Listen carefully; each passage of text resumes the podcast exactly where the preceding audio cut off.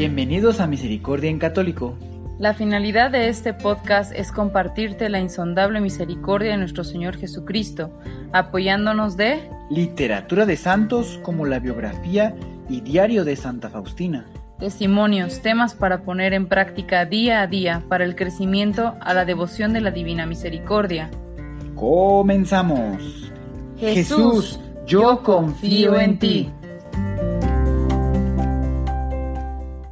Bienvenidos nuevamente aquí al podcast de Misericordia en Católico o en su caso si lo estás viendo a través de YouTube, bueno pues al canal de YouTube. Pues muchas gracias. El día de hoy vamos a continuar con estos temas de crecimiento a la Divina Misericordia y el día de hoy nos toca el tema 48 titulado Anunciar la Divina Misericordia. Muy bien, pues el día de hoy vamos a ver la primera parte. Antes de comenzar, a ver qué tal te fue la semana pasada, cómo, bueno, pudiste hacer tu reflexión, ¿verdad? O bueno, digamos tu análisis, ¿verdad? Así que, ¿qué rezaste la semana pasada por las ánimas del purgatorio? que están en la zona más profunda y son atormentadas por los demonios. ¿Recuerdas esa lectura que les hice del diario numeral 412 de Santa Faustina? Entonces de ahí vas a poder recordar y dar, y bueno, sí, prácticamente recordar por qué era importante orar, ¿verdad? Y qué les pasa a esas ánimas que están hasta lo más profundo del purgatorio. Y bueno, ¿qué, qué pudiste hacer esa semana pasada para arrancar al menos un alma a Satanás. También recordando los, lo que estuvimos viendo, pues podrá hacerte sonar estas palabras, ¿verdad? Cómo poder arrancarle esa alma a Satanás, esas almas. Pues bien, queridos hermanos, el día de hoy ya, eh, bueno, vamos a dar comienzo. Y sobre todo, eh, bueno, pues ya casi, ¿qué podremos decir?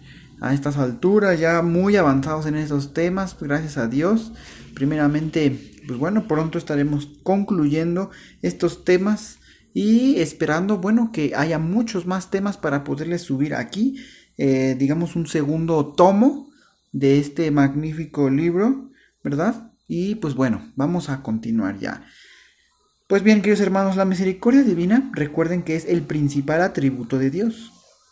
Es decir, su principal característica eh, es su principal característica, podemos decirlo de alguna manera.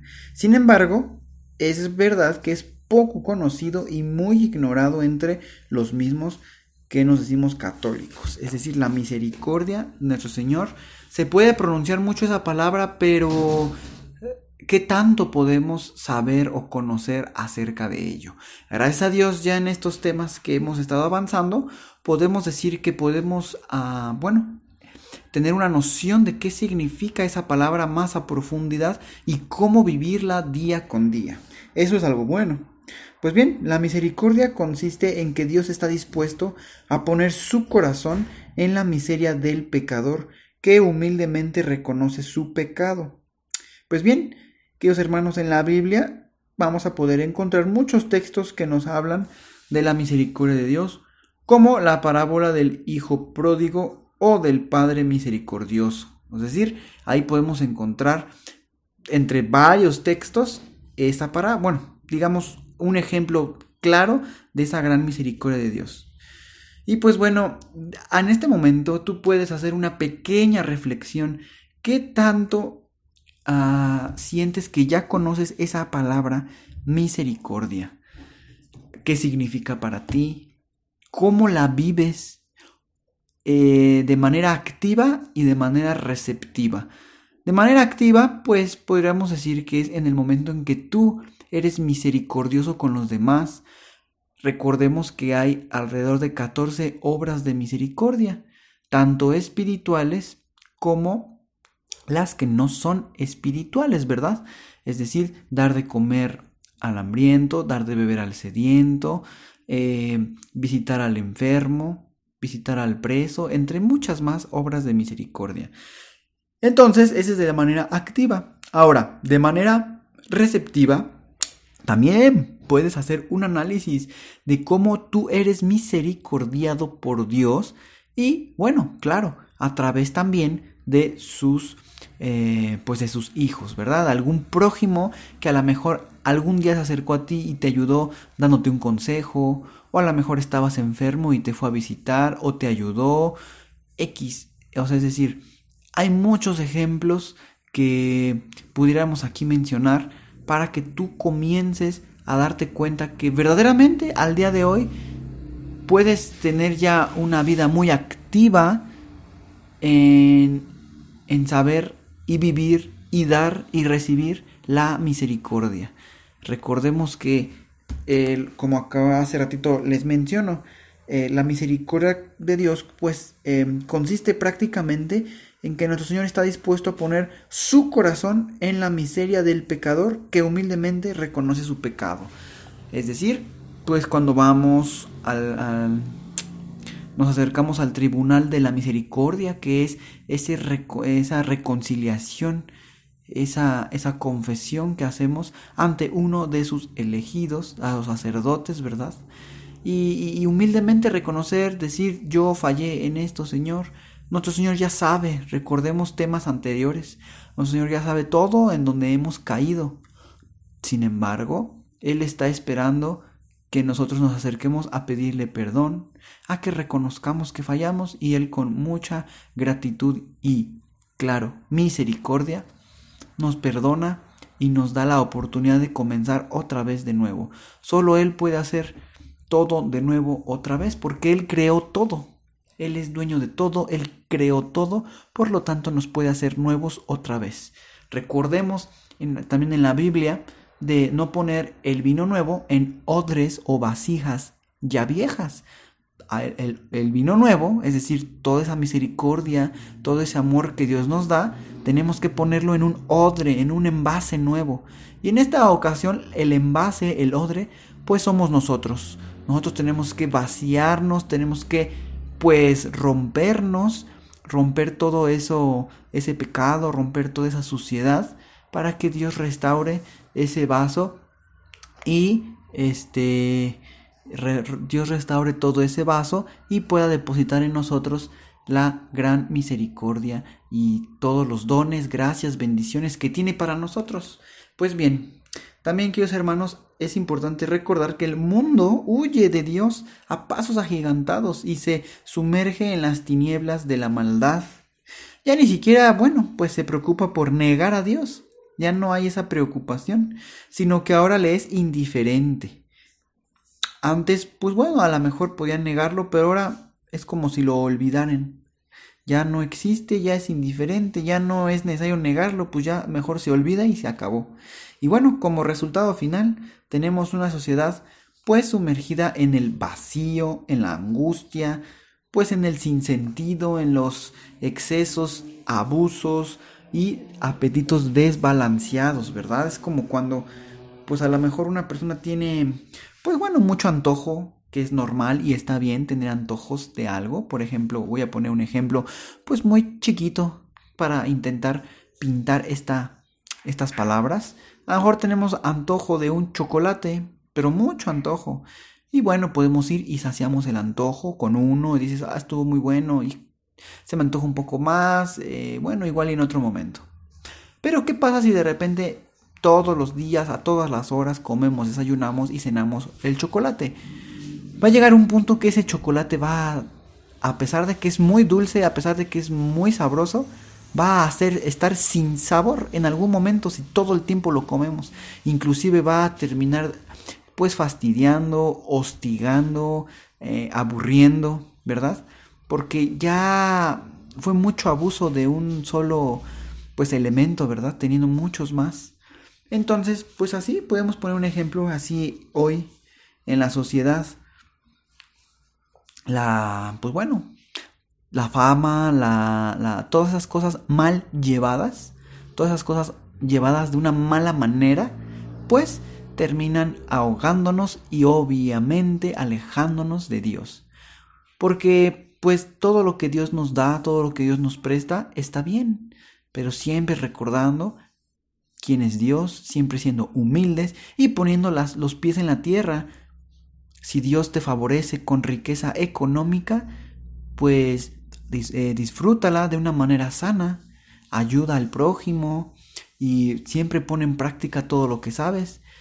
a pesar de que Dios también, más bien más que a pesar, eh, en bendición de que Dios también te haya eh, dotado, ¿verdad?, de riqueza económica, pues eso no significa, mm, pues, malgastar, significa abusar. Eh, puedes, aunque tengas riqueza económica, vivir de una manera austera, es decir, eh, ¿cómo podemos explicarlo? Vivir de una manera austera, humilde, pues humilde es nunca sentirnos más que los demás por una, una, una riqueza que en este caso es económica. Recuerden que Dios todos los días a todos nos da miles y muchísimas riquezas de diferentes eh, categorías. Claro, la que tal vez más asociamos como riqueza, pues es la económica del mundo de ese papel. Pero hay muchas más riquezas. La salud, la familia y bueno, podríamos tal vez nunca terminar de mencionar todas las riquezas que Dios nos da. Sin embargo, vuelvo a repetir, considerando la riqueza económica, si Dios te ha bendecido con eso, pues está bien, disfrútala, vívela, ayuda, pero puedes vivir de una manera austera. Austera es decir, eh, utilizando bien las cosas para lo que son, no, no, no estar como en el consumismo, simplemente, bueno, voy a poner un ejemplo, se ocupa, no sé, una cama, bueno, tienes tu cama y está muy a gusto, y no, que se empezó a despintar o que se empezó a, a pues a pasarle algo, ¿verdad? Bueno, puedes intentar repararlo, no por tener esa riqueza económica, pues la vas a tirar y compras otra y mucho más cara que a lo mejor tiene lucecitas, es decir, vivir de una manera austera, lo, lo, normal, eh, algo sano, siempre balanceando las cosas y sobre todo siendo humilde y ser misericordioso con los demás, que Dios te ha también bendecido con esa riqueza en particular. Pues bueno, ah, ya casi para terminar, pues es importante saber que ante esta realidad Dios ha querido manifestar nuevamente su disposición a poner su corazón en la miseria del pecador arrepentido, como lo dijimos en un principio. Pero en, este, en esta ocasión, bueno, pues por medio de los mensajes y visiones hechos a Santa Faustina Kowalska en Polonia, que de vez en cuando les he leído algunos numerales aquí dentro de, este, eh, de esa temática, ¿verdad? Que estamos en la temática número uno, que es temas de crecimiento de la Divina Misericordia, ¿verdad? La Divina Misericordia. Pues bueno, antes de, de la Segunda Guerra Mundial sucedió todo esto, ¿no? Todas estas eh, mensajes y visiones hechos a Santa Faustina. Nosotros en esta ocasión pues tenemos la oportunidad de aprenderlos, experimentar la misericordia de Dios y comprenderlos, ¿verdad? En el estudio de esto mismo, de la misericordia, gracias a Dios con este podcast lo puedes escuchar las veces que tengas oportunidad o que lo gustes hacer para pues profundizar, para entender, para comprender todo esto pues que Dios sigue queriendo poner su corazón en nuestra miseria. Pues bien, Queridos hermanos, ya para terminar de todo esto que han escuchado el día de hoy, puedes, eh, bueno, digamos, ¿cómo piensas tú o cómo estás dispuesto a hacer, eh, anunciar la misericordia mm, de manera que podamos reconocer que es necesario, es necesario para la vida? Es decir, para anunciar la misericordia es necesario reconocer la miseria ¿Estás dispuesto a hacer eso? ¿Estás dispuesto a reconocer tu, tu miseria? Pues bien, ah, de todo esto, bueno, ya si Dios quiere el día de mañana, el día, perdón, en la siguiente semana vamos a continuar con la segunda parte.